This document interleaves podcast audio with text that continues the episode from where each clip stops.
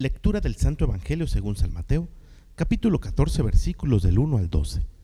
En aquel tiempo el rey Herodes oyó lo que contaban de Jesús y les dijo a sus cortesanos, es Juan el Bautista que ha resucitado de entre los muertos y por eso actúan en él fuerzas milagrosas.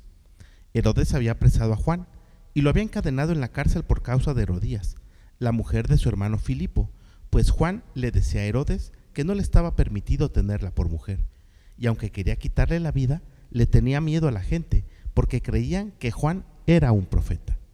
Pero llegó el cumpleaños de Herodes y la hija de Herodías bailó delante de todos y le gustó tanto Herodes que juró darle lo que le pidiera. Ella, aconsejada por su madre, le dijo, dame sobre esta bandeja la cabeza de Juan el Bautista.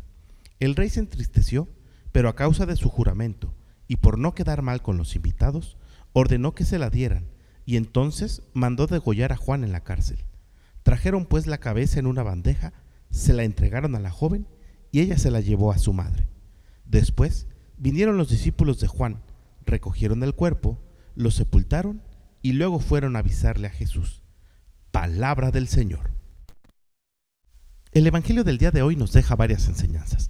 La primera de ellas es que no podemos jurar a la ligera, y mucho menos, como nos enseñan los mandamientos, jurar en el nombre de Dios. La misma palabra de Dios nos enseña que es suficiente con decir sí cuando es sí y no cuando es no. Pero Herodes no cumple este mandamiento e incluso lo que jura es inmoral, ya que según nos narra el Evangelio según San Marcos, promete la mitad de su reino a cambio de un baile. Y si lo que se ha prometido es inmoral, esta promesa no debe cumplirse. Segunda cosa que nos enseña el Evangelio del día de hoy, dejarnos llevar por lo que digan los demás. ¿Cuántas veces tú y yo también nos hemos dejado llevar por lo que otros dicen y terminamos haciendo cosas de las cuales nos arrepentimos? Siempre debe de ser el amor a Dios y el amor a los semejantes los que inspiren y motiven todos nuestros actos. Y tercera cosa que nos enseña el Evangelio del día de hoy, el enojo nubla nuestra razón.